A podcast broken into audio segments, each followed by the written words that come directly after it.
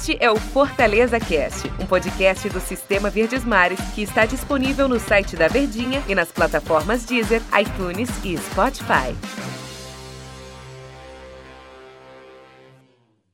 Meus amigos, sei nem como é que eu abro aqui o podcast de hoje não. Sei nem o que é que eu falo aqui que eu tô zonzo que nem foi o time do Fortaleza na derrota pro Bahia, cachapante, goleada 4 a 0 Vou tentar buscar explicações juntamente do Daniel Rocha.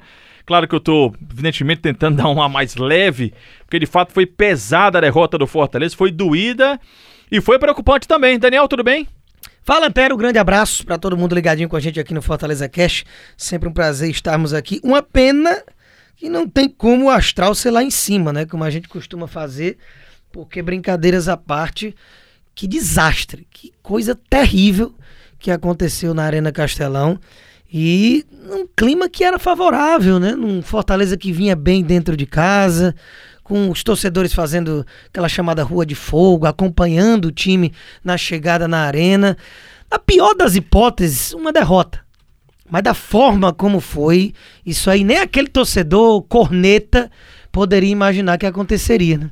A gente está gravando esse podcast e pode ser que você, por exemplo, esteja na segunda-feira nos ouvindo e o Fortaleza esteja livre do rebaixamento, porque os jogos do domingo podem salvar o time do Fortaleza.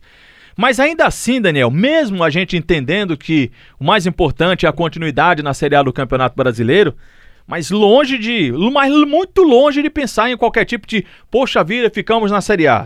Ficar dependendo dos demais o que preocupa, inclusive, Fortaleza, como você falou, pode estar livre do rebaixamento, o torcedor que estiver ouvindo, e pode estar ainda vivo para terminar o ano na Sul-Americana com essa última vaga que ainda está em aberto quando abrir mais uma vaga ali para o 14 colocado do campeonato, se classificando para a Sul-Americana. Isso pode acontecer ainda. Pode. Mas o fato é que preocupa, preocupa muito, porque aquele Fortaleza sólido, o Fortaleza que passava confiança, é, de verdade mesmo, mesmo com as boas partidas realizadas agora sob o comando do Enderson, principalmente dentro de casa, esse Fortaleza que eu estou mencionando era o Fortaleza do Rogério Ceni. Quando o Fortaleza sai, quando o Rogério sai do Fortaleza, independentemente da forma como foi, se deveria, se ah, o Rogério não, não foi bacana, enfim, sem o Rogério no comando, o Fortaleza não passou confiança alguma no campeonato. E isso tem preocupado o torcedor. É. Porque mesmo com a permanência, mesmo com até uma sul-americana, como eu estou contextualizando aqui, sinceramente, a preço de hoje, a perspectiva para um 2021 é tensa. Mas, Daniel. Eu acredito que a verdade é essa. O Fortaleza tem que virar a página. Sem dúvida nenhuma. E... Eu estou apenas constatando o que está acontecendo.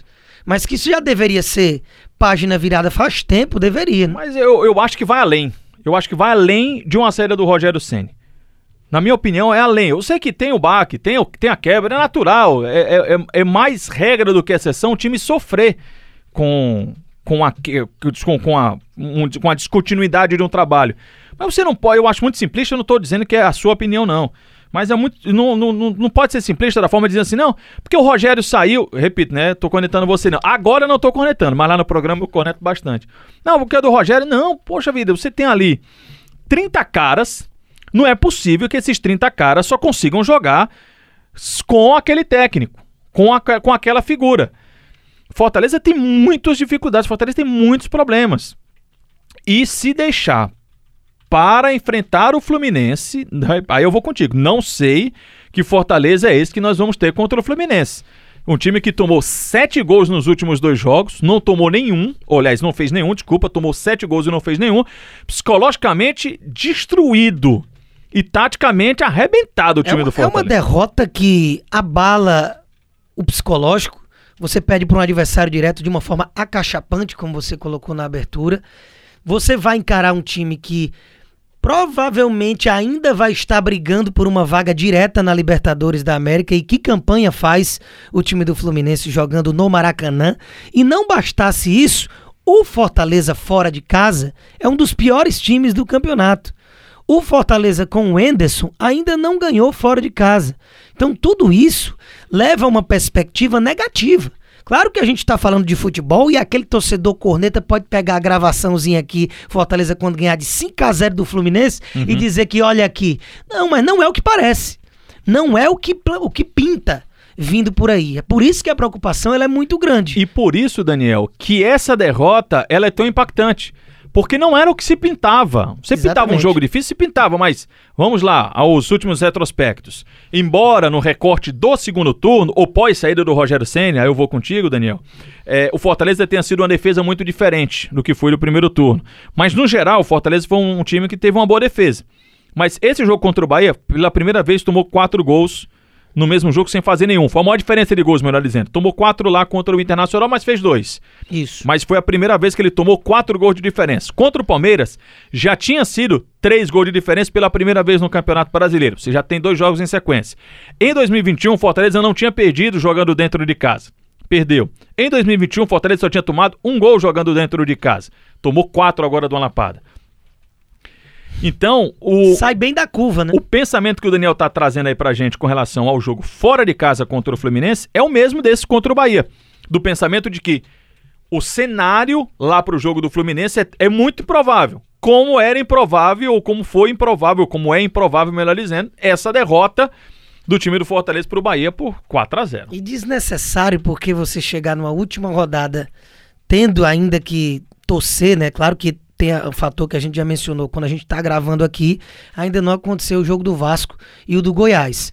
Você- é, o Fortaleza ele pode já, você ouvindo aqui a gente, está livre da degola. Mas é muito desnecessário você chegar na última rodada com a campanha que o Fortaleza chegou a fazer dentro do próprio campeonato. Naquele período em que venceu o Inter quando era líder, o Atlético Mineiro quando era líder, figurando na parte de cima da tabela. Quando eu falo a saída do Rogério, não é pelo motivo Rogério Ceni não, mas é o marco que a partir dali o Fortaleza entrou num declínio com o Marcelo Chamusca, com o Enderson, eh, de nível de exibição que não passa aquela segurança que chegou a passar com o Rogério. E é por isso que preocupa a perspectiva futura, independentemente do que acontecer. Se vai só permanecer, se vai cair, se vai para a Sul-Americana, que tudo isso ainda pode acontecer, mas é um torcedor que está preocupado com uma série de fatores para o que vem por aí nessa temporada. Né? Muita gente não jogou nada, né, Daniel? Muita gente. Muita gente individualmente verdade, foi abaixo. Difícil você dizer alguém que escape. Né? Você tomar 4 a 0 né? O Felipe Alves, como sempre. Embora tenha tomado 4 gols, mas ainda pegou um pênalti do Rodriguinho que no rebote. Aí tem gente dizendo que a culpa é o jeito que o Felipe Alves tá espalmando esses pênaltis. Não, daqui a pouco é Já isso, é né? muito gol no rebote. Ah, minha Nossa Senhora. Mas outra vez, é impressionante como ele vai na bola. O Bahia fez dois gols, um de rebote, de pênalti, o outro do, do, do Rossi, e aí ele não, foi, não apareceu nem na foto. Mas alguns jogadores chamaram mais atenção de uma partida abaixo do esperado. O Romarinho foi mal. O Marinho foi muito mal. O Marinho foi muito mal, não conseguiu acertar nada, né? Ele é aquele cara que mais se confia, se deposita confiança numa jogada individual para romper linha e não acertou nada, finalizando muito mal, que não que é mais comum do Romarinho. Ele não é muito esse cara da boa finalização, mas realmente foi muito abaixo. O Felipe mais uma expulsão e não tivesse sido expulso já estava suspenso. Já não é jogaria. cartão todo jogo. É, é difícil essa situação. O Juninho também não conseguiu conectar nada de muito interessante do meio pra frente. David. O Elton Paulista não viu a cor da bola porque a bola não chegou. Coitado. Fortaleza não produziu. Agora, aquela coisa também. Logo após o gol do Bahia do 1 a 0 aquela bola que o Paulão perde embaixo da linha do gol poderia ter mudado Aí, totalmente. o rumo Eu da não sei partida. se ele estava né? em posição legal. Eu vi no replay rapidamente da televisão, não sei se ele estava em posição legal, mas se ele tivesse posição da legal, trave. prática É, o mais da trave. difícil era ele errar o gol. Mas eu acho que foi muito Ele mais o susto ali, o Daniel, do que qualquer outra coisa. É, é aquele detalhe do futebol que às vezes poderia ter mudado todo um curso, né? O Bahia botou uma bola na trave quando tava só 1 a 0 Logo em seguida, o Fortaleza teve uma boa finalização com o Felipe, que o Douglas fez uma boa defesa. Poderia ter sido 1 a 1 ali, mas negócio de si, si, si não dá. O fato é que foi um 4 a 0 que poderia ter sido 5 6 que o, o Bahia ainda perdeu um gol cara a cara também. Só o Thiago e o Felipe Alves já nos acréscimos. Então é, é juntar os cacos, É isso aí. respirar fundo e, primeiro de tudo, Daniel. você e secar, né? Pro- Sabe o que, é que eu, eu vou dizer? Secar, senta amanhã e Pra seca mim, muito. pra né? mim, o campeonato do Fortaleza, ele acabou. Pra mim, é, é- olha que opinião Eita. forte. Pra mim, o campeonato o Wilton Fortaleza falou acabou. isso na, na transmissão E eu tô também, com né? Pra mim, o campeonato Fortaleza acabou. Ou os adversários ajudam, ou vai ficar desse jeito praticamente possível. Você não tem Gabriel Dias, você não vai ter o Felipe.